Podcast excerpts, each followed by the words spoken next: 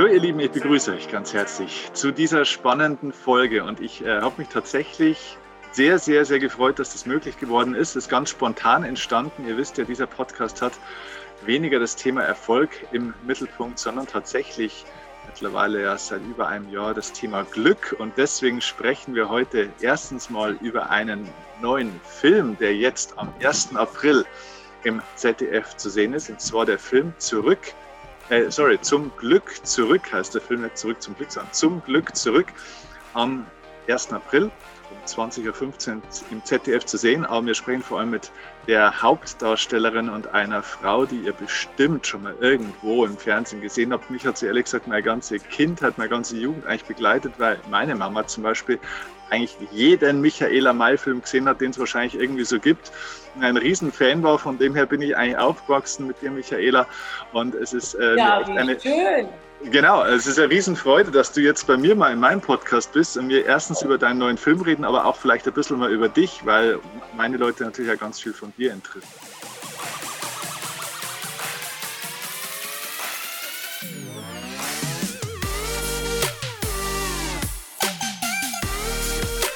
Wenn ihr die Michaela noch nicht kennt, was ich mir kaum vorstellen kann, trotzdem ein paar Sachen. Es, es wird keinen Sinn machen, aufzuzählen, wo Michaela äh, überall gespielt hat. Ich habe natürlich den Einstieg damals gefunden, damals nur beim Pumuckel, äh, wo du ja auch, glaube ich, bei der einen oder anderen Folge damals dabei warst. Aber ansonsten natürlich bei unzähligen Folgen, Rosamunde Pilcher Filmen im Tatort. Also es, es macht keinen Sinn, das alles aufzuzählen. Es ist endlos viel.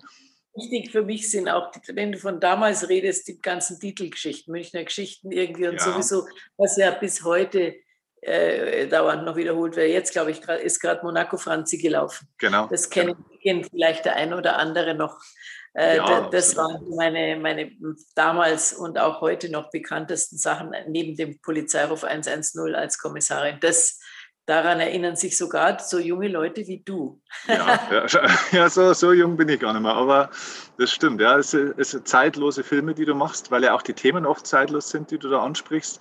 Und, und was ich noch sagen wollte, ist auch ganz spannend, das wissen vielleicht gar nicht so viele, ähm, was da auch für ein Mensch dahinter steckt. Ja, man kennt die Schauspielerin, man kennt vielleicht so die Filme, aber was da für ein Mensch dahinter steckt, ist auch spannend weil du hast ja wirklich ganz viele tolle Auszeichnungen auch bekommen, wie zum Beispiel, ich habe hier bloß einmal ein paar aus, äh, äh, rausgenommen, ja, den äh, Adolf Grimmig-Preis natürlich. Du bist äh, zum Ehrenkommissar der Bayerischen Polizei ernannt worden, ähm, hast den Bayerischen Verdienstorden bekommen, äh, Verleihung des Ehrenbürgerrechts in München und natürlich, und ich glaube, das ist was, wo du da ganz besonders drauf stolz auch bist, den Bambi-Ehrenpreis. Ne? Also von dem her ganz, ganz viele Geschichten und du engagierst dich auch wahnsinnig für viele, viele Menschen, ähm, bist ähm, für die SOS Kinderdörfer aktiv, für die Welthungerhilfe aktiv, bist ähm, als Schutzengel und Botschafterin für die Mukoviszidose-Patienten aktiv, da glaube ich auch in einem Verein, glaube ich so in der, in der Schirmherrschaft, wenn ich äh, da richtig informiert bin, drin. Und auch in der aktuellen Corona-Zeit ähm, hast du ein spannendes Projekt. Da können wir vielleicht noch einmal drüber reden, aber jetzt, jetzt hör mal auf zum Reden, weil du bist ja hier der Gast, aber es gibt so viel von dir zum Erzählen. Also erst einmal schön, dass du da bist. Ja, ich freue mich auch eben mit so einem jungen Moderator, der schon so viel über mich weiß. Ja, ich bin ein alter Dinosaurier in diesem Geschäft. Ich ja. habe es sehr früh angefangen als Kind schon und deswegen hört sich meine Litanei von Produktionen äh, doch schon äh, sehr gewaltig an. Ja. Das ist schön, darauf bin ich auch stolz. Ähm, äh, ja, aber eben gerade so jüngeres Publikum, ähm, die vielleicht das ein oder andere nicht kennen, sind die Produktionen von Dietl, die, die gewesen, die mich damals bekannt gemacht haben oder durch die ich damals sozusagen in die Köpfe des Publikums gestiegen bin. Es war damals noch viel einfacher, als es heute ist, weil, weil es gab weniger Fernsehprogramme, es gab überhaupt weniger Sender. Äh, und man konnte damals mit einer Serie wie Münchner Geschichten dann relativ schnell bekannt werden. Äh, das ist für die heutigen jungen Schauspieler nicht mehr so einfach, weil, weil es einfach die Auswahl und, und, und diese vielen Privatsender und auch das Streaming jetzt neuerdings sowieso äh, äh, die, die, die normalen Sender fast ablöst ja. aber eben auch sehr, sehr breit gefächert ist und, und dass, da, dass da einer wirklich also sozusagen raussticht, das ist, das ist heutzutage, glaube ich, schwieriger, als das mhm. zu meiner Zeit noch war. Wenn man so auf deine ganze Lebensgeschichte und auch deine, vor allem deine berufliche Karriere so zurückschaut, äh, passt ja vielleicht auch ganz gut zu diesem Titel des Films, Zum Glück zurück. Würdest du sagen, dass dir der Beruf früher noch mehr Freude gemacht hat oder ist es heute schöner? Hat jede Zeit so ihre Facetten? Wie würdest du sagen? Weil äh, du müsstest das ja eigentlich schon lange alles gar nicht mehr machen. Ich denke, du machst es aus der Freude raus, oder immer noch? Also dieser Beruf ist für mich jedenfalls äh, der Quell aller all meinen Lebens letztendlich, weil es ist, es ist wie ein Hobby. Du lebst in diesem Beruf ja immer wieder in jeder Rolle ein neues Leben. Du kommst in ein neues Genre, du kommst in einen neuen Platz, du hast einen neuen Beruf oder eine neue Aufgabe, ein neues Seelenleben, das du darzustellen hast und das, in das du dich eingräbst, um, um es dir ranzuziehen. Also so ein, so ein Drehbuch aus Papier wird ja lebendig durch einen selber mhm. und, und man muss manchmal auch Fertigkeiten erlernen, äh, muss dorthin, wo man das lernt, den Beruf erlernt, den man dann darstellt. Das ist hochinteressant und das führt einen lebenslang in so viele Bereiche, in so viele Länder, in so viele Seelen von Menschen. Äh, und, und das zu spielen wie als Kind praktisch. Also man hört nie auf zu spielen als Schauspieler. Und das ist eigentlich ein Traumberuf. Das ist eigentlich kein Beruf, das ist ein Hobby und das ist eine Passion und eine Freude. Und, und die, solange man das machen kann, körperlich und, und vor allem mit der Birne, dass man sich das noch merken kann und äh, und die Rollen auch auf einen zukommen und zugetragen werden und dass solange das, da, die Rollen Spaß machen, äh, da gibt es eben keine Rentnerende-Zeit, mhm. dass man sagt, also ab 65 ist Schluss, mhm. sondern es ist sozusagen Open End bis dahin, wo es dann vielleicht peinlich wird, weil man es dann doch nicht mehr, weil man physisch oder psychisch nicht mehr in der Lage ist. Das, äh, das, da muss man immer jemanden haben, der sagt, so jetzt, jetzt hörst du aber auf. Ich glaube, man muss da wirklich zurückgehalten werden in, in unserem Beruf. Ich jedenfalls, weil es mir so viel Spaß macht. Okay. Also das heißt, du trauerst da keinen alten Zeiten hinterher, wo es einmal besser war, weil da gibt es ja auch in deiner Branche durchaus den einen oder anderen, der sagt, ja, früher war eigentlich doch alles viel besser und so weiter, sondern du äh, lebst dein Glück eigentlich von Tag zu Tag sozusagen eigentlich neu, oder? Ja, das ist eigentlich nicht nur meine berufliche Prämisse, sondern auch meine Lebensprämisse, dass ich, den, dass ich, dass ich die Gegenwart nehme. Weil du vorher gefragt hast, haben die Rollen früher mehr Spaß gemacht? mir macht immer das gerade Spaß, zum Beispiel jetzt mit dir zu telefonieren, was ich gerade tue. Und das nehme ich dann auch ernst und das mache ich dann auch voll. Da, äh, da, also da, je, wenn ich sage, ich mache das, gibt auch Dinge, wo ich sage, mir interessiert mich jetzt nicht so, dann will ich das nach gutem Wissen und Gewissen und vor allen Dingen bestmöglich jede Rolle, ob das jetzt eine Komödie ist, ein Krimi ist, eine Tragödie ist, da, da, das hat für mich kein, keines einen, einen größeren Stellenwert. Das ist alles für mich alles wichtig. Und, und das, zum Beispiel Komödien, die ja von der Kritik oder von der Außenwelt oft nicht so künstlerisch anerkannt werden. Das ist oft schwieriger, ähm, eine gute Komödie zu spielen als, als eine Tragödie, sage ich jetzt mal. Also die, die Leute zum Lachen zu bringen, ist fast schwieriger, als sie zum Weinen zu bringen. Mhm. Beides verlangt eine große Ehrlichkeit in, in, in, der, in das, das, für das Spiel, äh, für die Situation, die man zu spielen hat. Du musst, das, musst unheimlich ähm, ja, schnörkellos und ehrlich mit so einer Situation umgehen, die du erlebst als, als Schauspieler und, und, so, und sie dir reinziehen, als wäre es dein eigenes Leben. Das ist eigentlich das Geheimnis. Mhm. Okay. Wie würdest du sagen, wenn du jetzt so auf die Karriere zurückschaust, womit verhindern denn die meisten Leute vielleicht so ihr tägliches Glück, das du ja auch ausstrahlst sozusagen? Gibt es da so ein paar Faktoren, wo du sagst, na, wenn, wenn das so die zwei, drei Punkte wären, die man ausschalten müsste bei den Leuten, dann würden sie vielleicht auch mal mehr von diesem Lebensgefühl empfinden auf ihre Weise, wie du das offenbar tust? Ja, ich glaube, jeder Mensch hat seinen eigenen Weg und seine eigene äh, Sicht der Dinge. Das, da gibt es kein Patentrezept, wo ich sage, macht das und dann seid ihr glücklich. Äh, das Einzige, was ich immer befolge oder versuche zu, zu befolgen, ist die, eben den Gegenwart, die Gegenwartsmoment zu nehmen und mir das Beste daraus zu machen und zu versuchen, es geht ja nicht immer, du musst manchmal vorausplanen und dann äh, kannst, kannst du eben die Gegenwart, wird sie verändert, so wie bei unserem Treffen jetzt gerade. Das wurde hin und her jongliert mit der Zeit. Mhm. Äh, aber jetzt haben wir die Zeit und jetzt nehme ich sie mir und jetzt, jetzt unterhalte ich mich mit dir. Also, also beispielsweise, du hast ein, eine Begegnung auf der Straße von jemandem, den du ewig nicht gesehen hast, den du aber sehr gern magst. Dann nimm dir die Zeit und mach das jetzt und sag nicht, ah ja, irgendwann, wenn es geht. Ja, es geht oft nicht, aber äh, Situationen zu nehmen, äh, zu sehen auch. Wo sind wichtige, für mich schöne, wichtige Momente, äh, die ich auch wirklich erleben will und sie dann auch zu nehmen und zu sagen, ja, ich, ich nehme die Zeit, sie zu erleben und ich verschiebe es nicht auf irgendwann und sage nicht, ja, irgendwann mal möchte ich mal gerne dahin äh, verreisen oder die Freunde wieder treffen im Moment ist das wahnsinnig schwierig. Deswegen sind auch alle so betrübt und verzweifelt, weil man im Moment einfach, selbst wenn man wollte, nicht kann. Selbst wenn man jemanden treffen wollte, wir können es jetzt über Zoom machen, was ja schon toll ist. Ja.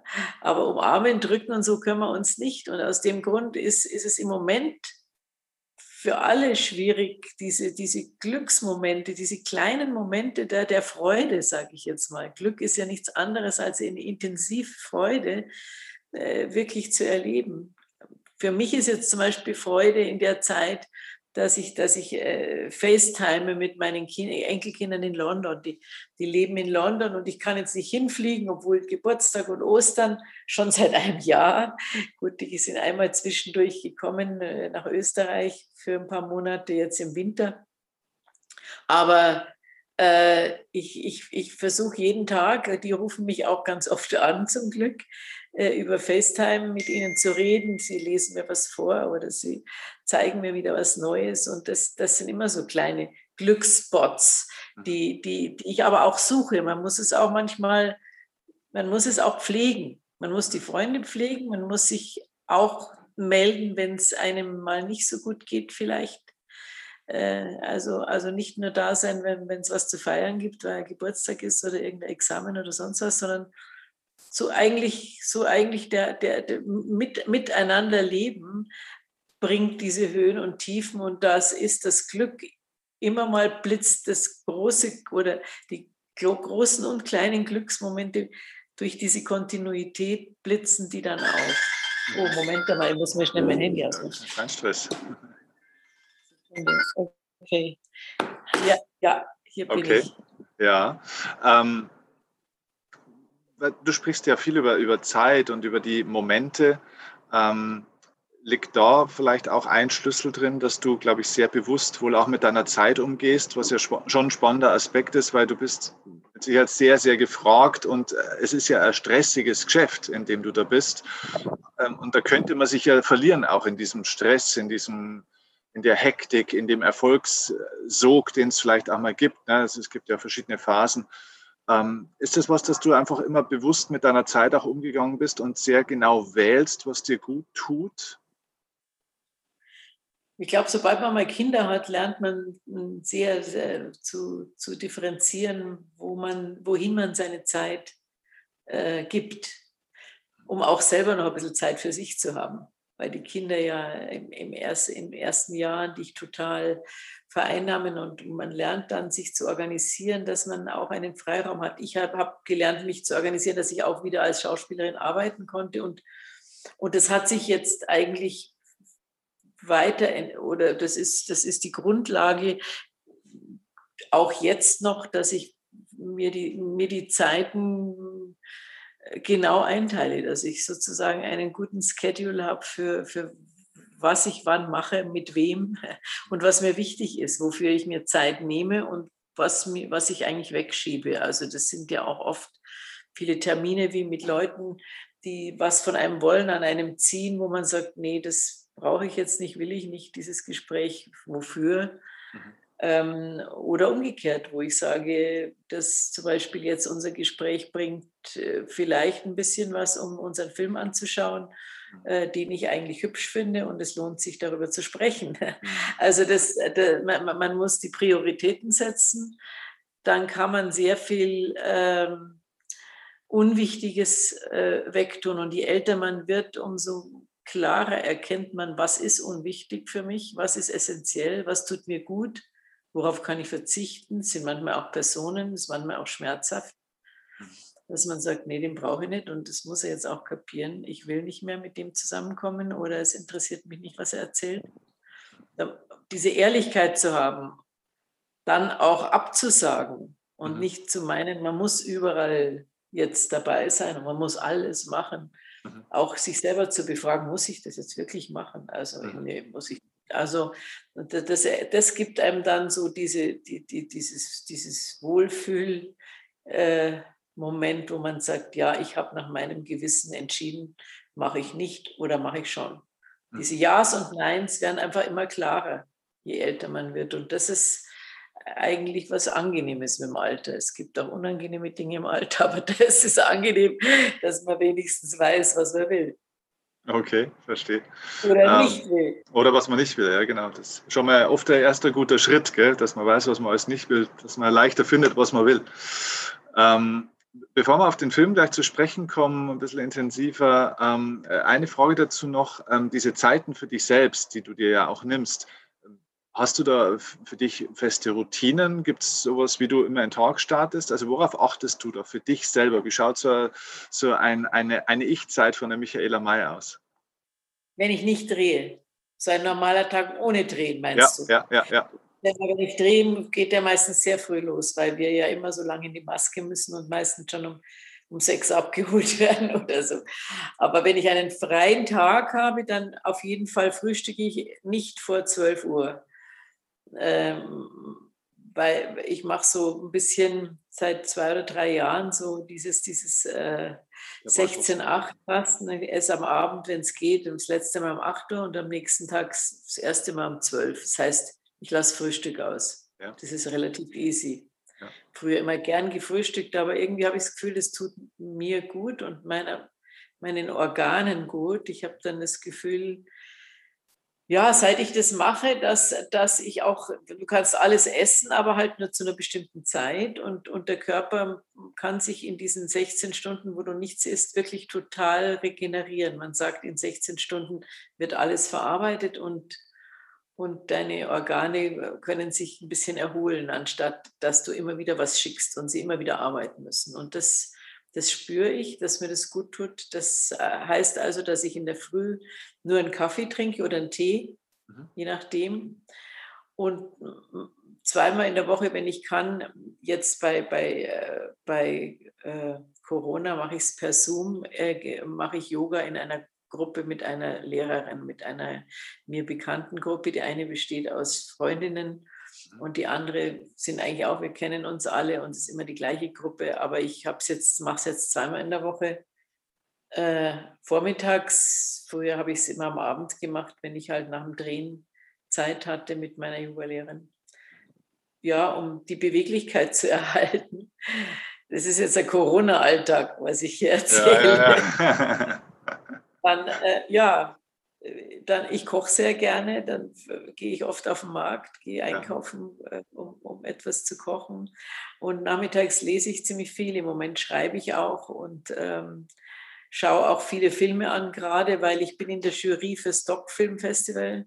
Mhm. Und wir haben am äh, Mittwoch jetzt Sitzung für die Auswahl der Preisträger für den SOS Kinderdorfpreis. Da gibt es immer einen Preis für Filme, die sich um Jugendliche oder, oder Kindergeschichten äh, in aller Welt handeln. Und äh, da hat die, der, der, SOS Kinderdorf einen, einen speziellen Preis für, für den besten Kinder- oder Jugendfilm, der relevant ist äh, und, und Kinderschicksale aufzeigt oder Jugendliche.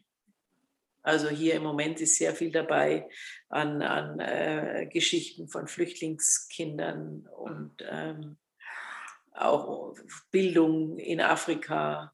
äh, äh, auch Misshandlung von Kindern. Das ist ähm, ja sind traurige Filme, aber manchmal eben auch sehr, sehr intensive und oft sehr emotionalisierende Filme. Manchmal berührt mich so ein Dokumentarfilm mehr als, als eine Fiktion.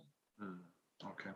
Das mache ich im Moment sehr viel und ähm, ja, ich finde, dass man auch sehr viel zum Lesen kommt in dieser Zeit jetzt, mhm. wenn man seine Schränke schon aufgeräumt hat. Okay. Und du, du, liest dann mehr Romane oder liest du tatsächlich dann auch äh, Bücher im Bereich, weiß ich nicht, du machst Yoga, Spiritualität, Persönlichkeitsentwicklung, äh, Meditation, nee, sowas? Spirituelle Bücher weniger. Nee, ich lese sehr gern Khalil Gibran. Hm? Das ist einer meiner Lieblingsschriftsteller. Ähm, jetzt habe ich das neue kleine Bücher von der Elke Heidenreich wieder zwischendurch Männer in Camilla-Mänteln, sehr witzig äh, e-, egal, alles, was mir dazwischen kommt. Ähm, jetzt lass uns mal ein bisschen einen Einblick in diesen Film auch bekommen. Zum Glück zurück, der neue Film jetzt mit dir in der Hauptrolle. Du spielst eine. Äh, auch, ja, auch, auch mit dir in der Hauptrolle, genau. Aber du spielst eine Frau auch in deinem Alter. Geh ruhig hin. Dann kannst du dran gehen. Jetzt, alles klar. Ja. Ja, alles. Genau. Also du spielst eine, du spielst eine Frau, eine Dame in deinem Alter, genau. Und äh, magst du uns in deinen Worten, ich glaube, du kannst es noch besser jetzt erklären wie ich, was geht in diesem Film, so in kurzen Worten? Ähm, ja, das ist eine Familie, mit, die aus drei Generationen besteht. Die Eltern, die haben äh, eine Tochter und einen Sohn und ähm, die alle drei in ihren und haben Enkelkinder, also ein Enkelkind ist auch dabei, aber die Erwachsenen sind alle in ihrer Welt ähm, eingespielt, aber irgendwie auch verloren von Enthusiasmus der Partnerschaft äh, weit weg, sage ich jetzt mal. Und äh, versuchen meine Figur, bei, bei, meiner Figur ist es, also bei unserem alten, wir als altes Ehepaar haben eben so eine Routine schon in unserem Alltag und, und ich stelle irgendwie fest, als ich die alten Alben durchblättere, wie glücklich ich doch in meiner Jugend war. Mhm.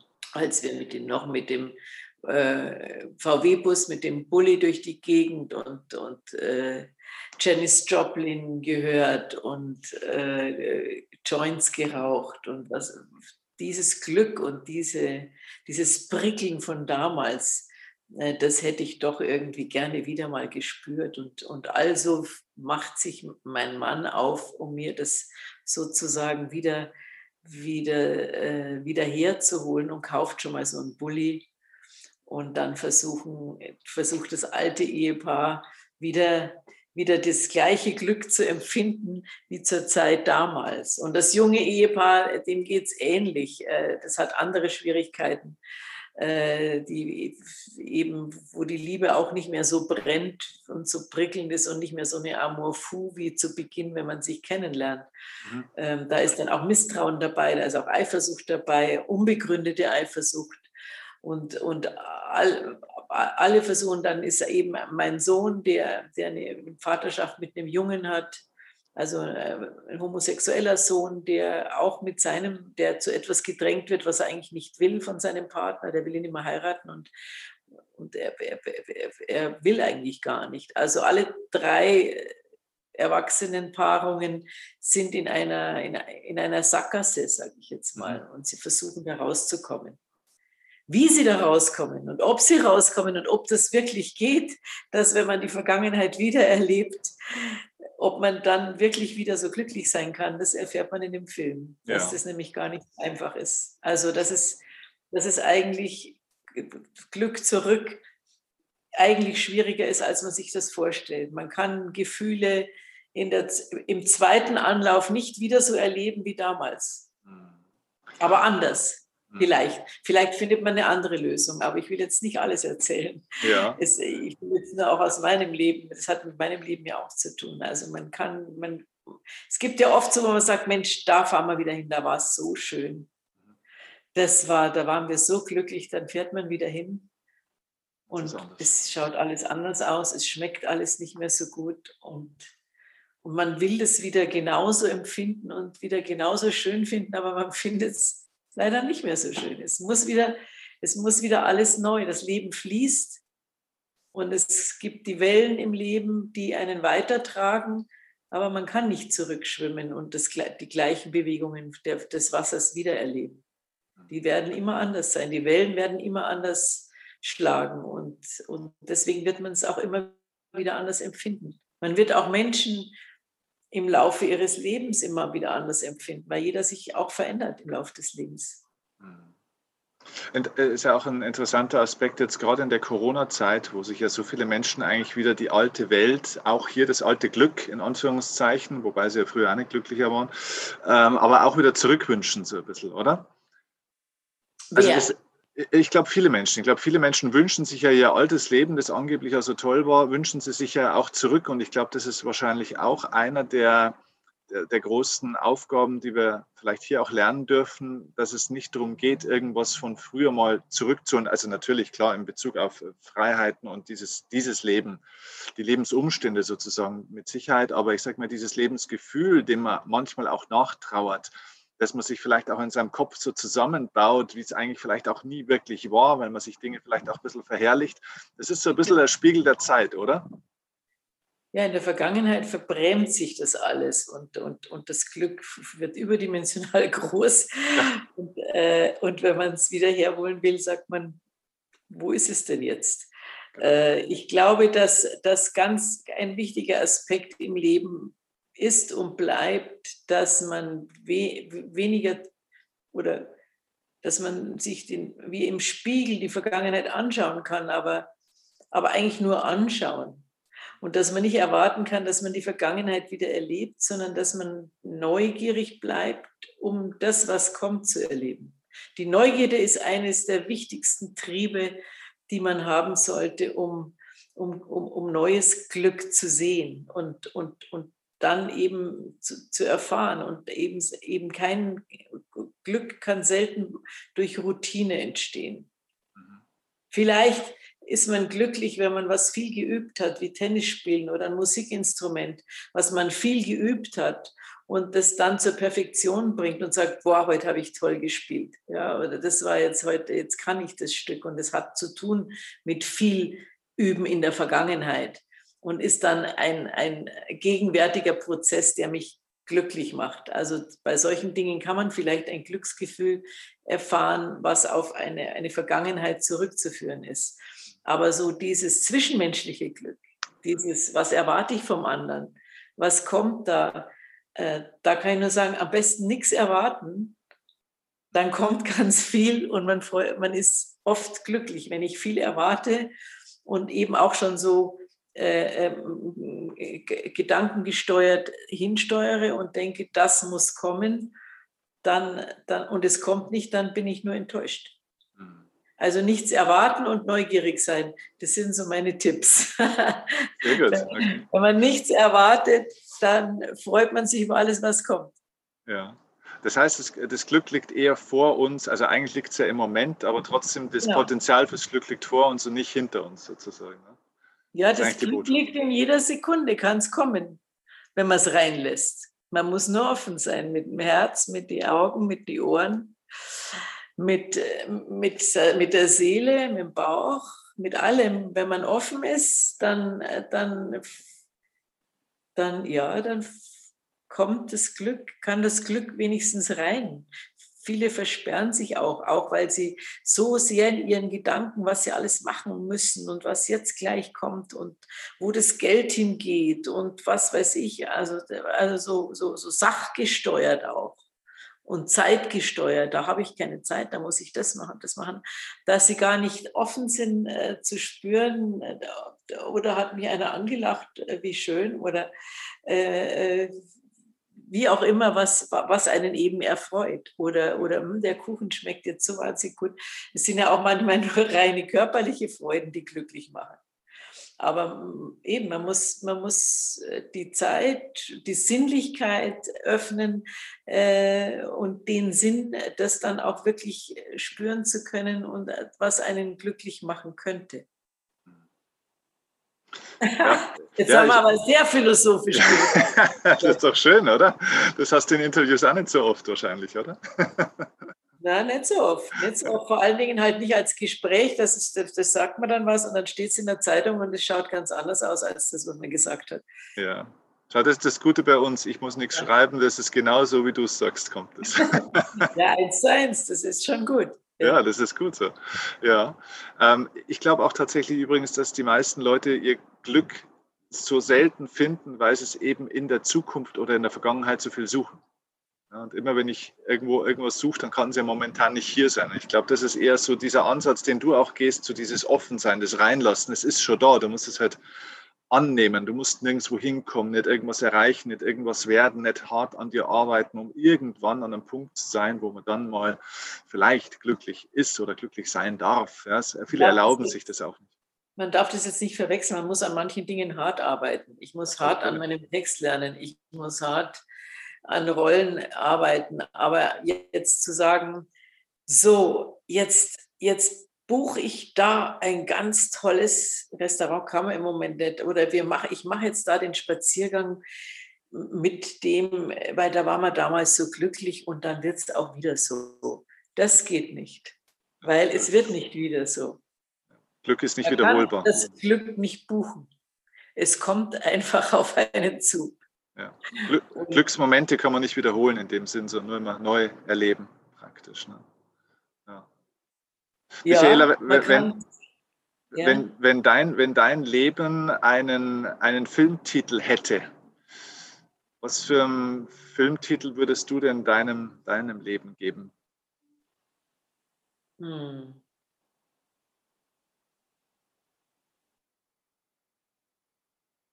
Das ist ja schwierig wurde schon immer gefragt, was ich auf meinen Grabstein schreiben würde.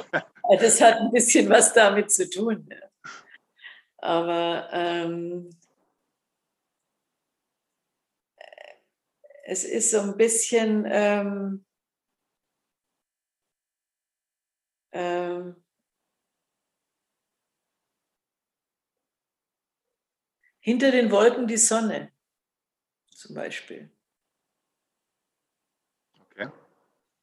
Oder und, das ist so ein bisschen wie Yin und Yang. Mhm. Also mh,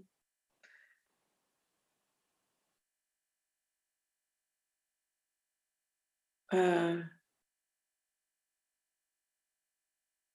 ja, es ist schwierig, äh, weil ich, der Mensch hat ja ähm, auch einen Rucksack zu tragen und, mhm. äh, und es ist nicht immer nur alles eitel Freude, Sonnenschein sondern es ist auch eben, gibt auch mal Wolken dazwischen. Und aber dass, dass die Wolken zu überwinden sind oder dass eine Barriere, eine Brücke, äh, über die Brücke zum Glück vielleicht. Schön. Oder, oder schau genau hin, vielleicht würde ich das meinem, schau genau hin, würde ich meinem Leben okay. vielleicht so und, und wenn man sich vorstellen könnte, es gäbe einen Film von deinem noch vor dir liegenden Leben, das ja hoffentlich auch noch möglichst lange genauso erfüllt dann auch läuft, wenn man dem einen Titel, wenn du da jetzt dir einen Titel aussuchen dürftest, was das für ein Titel hätte, dieses zukünftige Leben, was wäre da ein Titel, den du gern vergeben würdest? Forever Young. das ist leichter, weil natürlich möchte ich beweglich bleiben im Kopf und nach Möglichkeit auch im Körper und, auch mit, mit meinen Gedanken und mit, mit, mit meinen Begegnungen und mit meinen Aufgaben im Leben. Ähm, würde ich gern weiter so, weiter so beweglich bleiben, wie ich es im Moment bin. Ist schon ein bisschen reduzierter wie vor noch 20, 30 Jahren.